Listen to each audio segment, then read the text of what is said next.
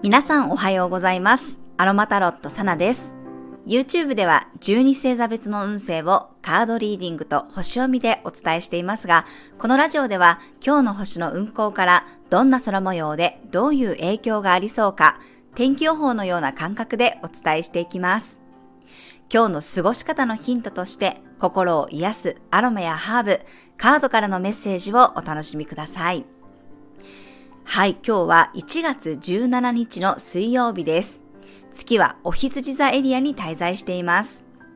日中はね、まだヤギ座の火星との90度の葛藤の角度がね、残っている状態で、夜からはだんだん伊手座の金星と調和の角度を作っていきます。昨日の午後からヤギ座の水星ともね、この葛藤の角度を作っていましたが、今日はね、それが火星に変わるので少し注意が必要ですね。お羊座の月っていうのも衝動的なエネルギーなので、割とこう自分がパッとこう動くような雰囲気なんです。まあ、子供とかでも急にパッとこう飛び出してきたりするじゃないですか。あんな感じで本能と行動が結びついているので、物事が動きやすいんですね。で、そこに対して、ヤギ座の火星とのこのスクエアっていうのは、まあ、火星という火のエネルギーがぶつかってきます。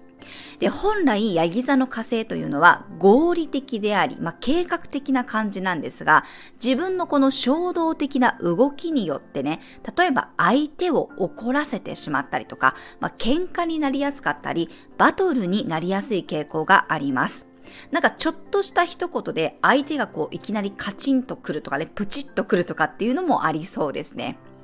ヤギ座はね、やっぱり結果を意識しますし、それをやったらどうなるのか、例えば得するのかとか、メリットがあるのか、成果につながるのか、まあ、そこが大事なんですが、お羊座のエネルギーというのは、まあ、基本的に根拠がないんですね。直感だけでパッと動きますので、ヤギ座のエネルギーからすると、こう突拍子もない行動に感じます。そういうところでの、まあ、自分の中での葛藤だったりとかね、対誰かとのこの衝突っていうことも今日はありそうです。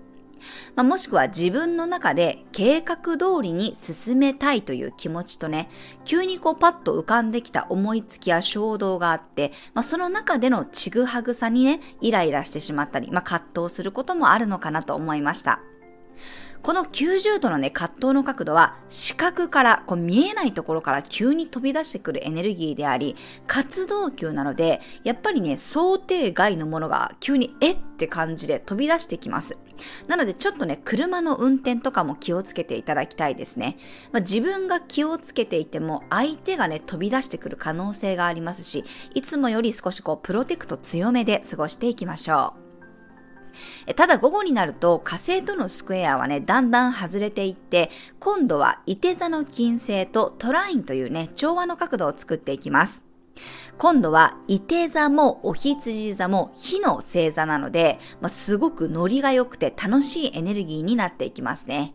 火のエネルギーが高まって、こう前にね、進み出せたりとか、あとやる気が出てきたりとか、モチベーションがこうだんだん高まっていくようなこともありそうです。そして明日18日には、えー、上限の月を迎えます。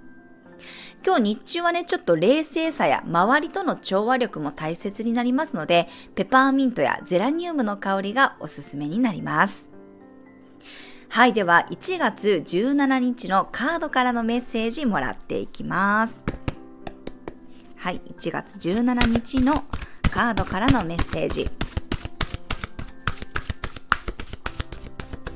はい、こちらです。せーの、よいしょ。お、ディスラプションのカードが出てきました。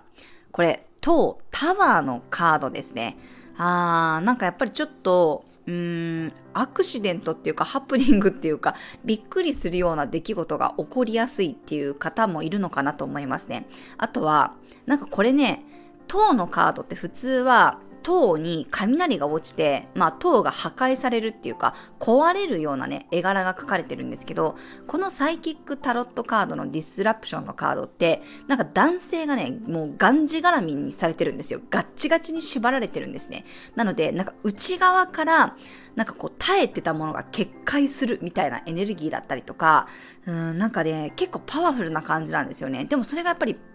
うん、決壊する。プチッとくる、切れるとかね、なんかそういうことが、まあありやすいのかなっていう感じがしますので、まあ一つはその注意喚起ですね、気をつけていきたいかなと思いますし、あとは逆にね、結構日頃から我慢している人は、なんかもうこういうエネルギー使ってパッと言っちゃうとかね、やっちゃうとかっていうことが意外にできたりするのかなって思います。だから我慢し続けてたけど、まあ今日このタイミングでもやめますとかね、やりたくありませんとかね、なんかそういうことを言ってみるる、この衝動的な力を借りてみるっていうのもね、えー、もしかしたら一つ、えー、使えるエネルギーとして活用いただけるんじゃないかなと思います。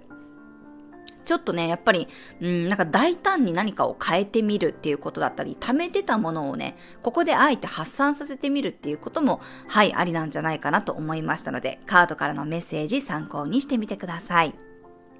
はい、では続きまして、今日のトークテーマに入っていきます。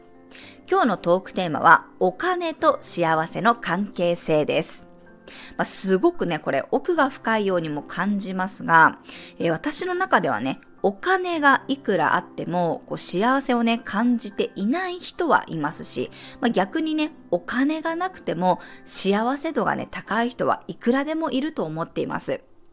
私はどちらかというと、後者のタイプなんですね。でも、幼少期はね、あの、公園に水を汲みに行かないといけないぐらい、まあ、貧乏な生活をしていたので、お金に対する苦労というのは、まあ、割としてきた方かなと思います。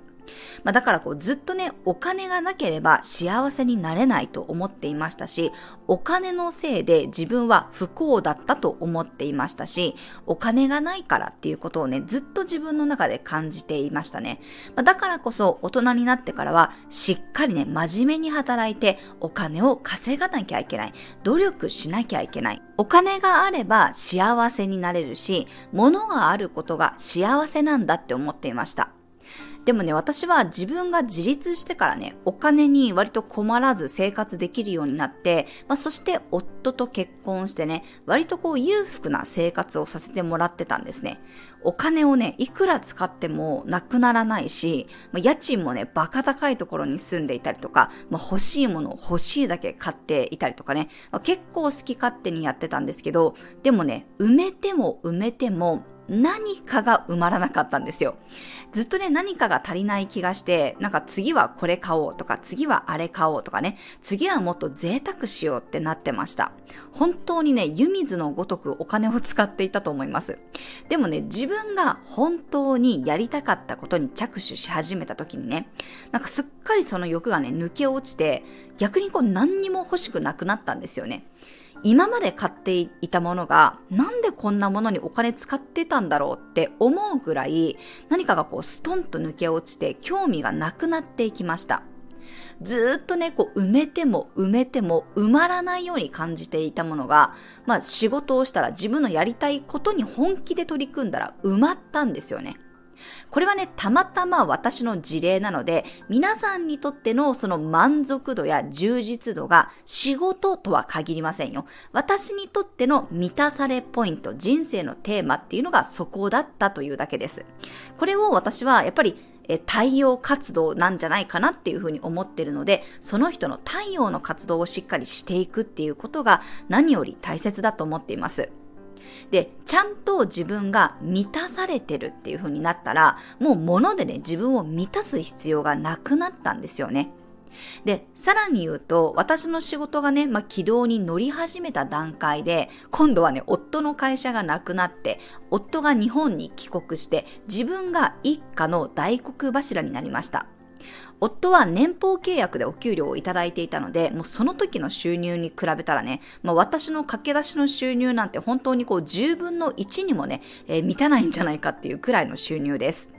でもね、入ってくるお金は激減したのに、なぜかね、すっごく幸せだったんですよね。私はやりたい仕事をして、で、夫が常にそばにいてくれて、家事や育児をしてくれて、なんかお金なくても、あ、お金が入ってこなくても、もしくはお金を使わなくても、こんなに幸せなんだって、そこで気がついたんですね。なんかたまにね、こういうことを言うと、まあ本当のそのお金の苦労を知らないからだっていうふうに言われることもあるんですが、私の場合は本当に子供の頃お金で結構苦労をしていまして、もう電気が止まる、ガスが止まる、水が止まるのは日常茶飯事だったりで、まあ、夜逃げ同然で引っ越しをしたようなこともありましたし、自分だけがお金を払えなくて惨めな思いをねしたことも何度もありました。だから高校も自分の奨学金で行って、まあ、バイトでお金を貯めて高校卒業とともに実家を出ましたし、自分の成人式のお金も全部自分で働いて貯めてたりとかね。なんか、でもそれを不幸って思ったことは全然なくてですね。まあ、それがもう、それが、なんていうのかな。当然というかもう仕方がないって自分の中ですごく受け入れてたんですね。ただ、そんな苦労をしたからこそお金で困りたくないって思っていたことは確かでした。でもそんな私なのに、あ、お金ってそんなにたくさん稼がなくても別に幸せになれるんだなって一周回ってやっと気がついたんですよ。すごくこう貧しいというかひもじい思いもしたけど、贅沢な生活もね、たくさんしてみて、余裕のあった暮らしからガクッとね、収入が下がってみてね、あ、それでも私たちって今すごく幸せだよねって、夫婦で笑って喋れた時に、あ、私はこれを自分の人生の中で学びたかったんだなって思いました。通帳にたくさんお金はあるのに、常にお金の不安を抱えている人は、果たして本当に幸せでしょうか？逆に、毎月毎月ね、ギリギリの生活だけど、いっつも笑顔で楽しく過ごせている人は、本当にそれは不幸な人でしょうか？そんな風にお金のあるないだけではやはり幸せの形ってね、測れないと思います。まあ、私、あの、短いながらに、まあ、約7ヶ月ほどだったんですが、メキシコで生活していてね、貧富の差をね、目の当たりにしました。まあ、でもね、たとえまあその月生きることしか考えてなくてね、あの毎月お金がね途中で足りなくなって前借りに来るような、え、感じだったとしてもね、なんかね、すごくたくましいし、そしてね、いっつもこう楽しそうに生きてるなーって私は思ってたんですよね。日本人よりもね、幸福度高そうだなっていつも思っていました。それはね、やっぱり自分に正直に生きているからであり、まあ、今のことしか考えてなかったからなのかもしれません。理性的に考えればね、その日本人的に考えれば、もうそんなのリスキーすぎるし、まあ、無謀という人がほとんどだと思うんですよ。だけど私は彼らが今を精一杯生きて本当にね、楽しんでるように見えましたね。家族との時間をとってもね、大切にしていて、なんかね、愛に溢れている人がね、多かったなと思います。もちろん現実的にお金が必要なことはね、100も生じですが、それでも私たちが本当に求めているのはね、実はお金ではなくって、お金ではない、まあそのお金で買える、その先にあるものなんですよ。自分がお金で得たいものが何なのか、それが自分でちゃんと分かっていると、お金だけを見てね、多い、少ないということで悩んだり苦しんだりすることは、もしかしたら減っていくんじゃないかなと思いました。うん、お金はあくまでツールですからね、そのお金を使って自分が何を得たいのかっていうところがね、大切になってくると思います。そして、その幸せの価値基準っていうのは、人と比べるものではありません。人とね、比べ出すと、もうこれいくらね、お金があってもきりないです。で、それこそ他人軸になっちゃうんですよね。そうじゃなくて、自分にとっての満足できるような状況、環境、もしくはその収入っていうものが、どれぐらいなのか、やっぱりその自分の基準を知るっていうことが幸せにつながっていくんじゃないかなと思います。誰かと競い合う、誰かと張り合う、そういうこう豊かさではなくって、本当に自分が求める豊かさが、えー、どんなものであって、そしてそこには大体どれぐらいのものが必要なのかっていうところを見ていくと、まあ、ちょっとずつね、お金の不安ではなくて、今の楽しさや幸せっていうものにね、注目できるんじゃないかなと思います。はい、以上が今回のトークテーマでした。では最後に12星座別の運勢をお伝えしていきます。お羊座さん、情熱的に動ける日。いつもより熱量が強くなりやすいので、火加減に気をつけましょう。お牛座さん、ふとした瞬間に大事なことに気がつけそうな日。心のモヤモヤが晴れるようなことがあるかもしれません。双子座さん、応援が入りやすい日。周りの人からサポートしてもらえたり、誰かの知恵や情報で助けられることがありそうです。蟹座さん、やるべきことに向き合える日。責任感を持って自分の役割を全うすることができそうです。獅子座さん、楽しい気分で過ごせそうな日。割とざっくりした感じでもいい塩梅で完成しそうです。肩の力を抜いていきましょう。乙女座さん、いいアドバイスやフィードバックがもらえそうな日。頼まれたこともひとまず引き受けてみると思わぬ収穫がありそうです。天秤座さん、相手から刺激をもらえそうな日。周りの人の熱量が自分にも伝染するかもしれません。自分からも積極的に会話に入っていきましょう。サソリ座さん、メンテナンスの日。人のことよりも自分のことを優先するようにしましょう。いつもより自分に奉仕する時間を作ってみてください。伊手座さん、愛情と創造性が爆発しそうな日。楽しいことに全力投球したり、自分をガンガン打ち出していきましょう。ヤギ座さん、自分の居場所でこそ本領を発揮できそうな日。安心感が自分の活力につながりそうです。水亀座さん、とてもスピード感のある日。情報や連絡もテンポよく入ってくるかもしれません。レスポンスは早め早めを心がけましょう。魚座さん、力試しができそうな日。コツコツ続けていたものがついに収穫できるようになるかもしれません。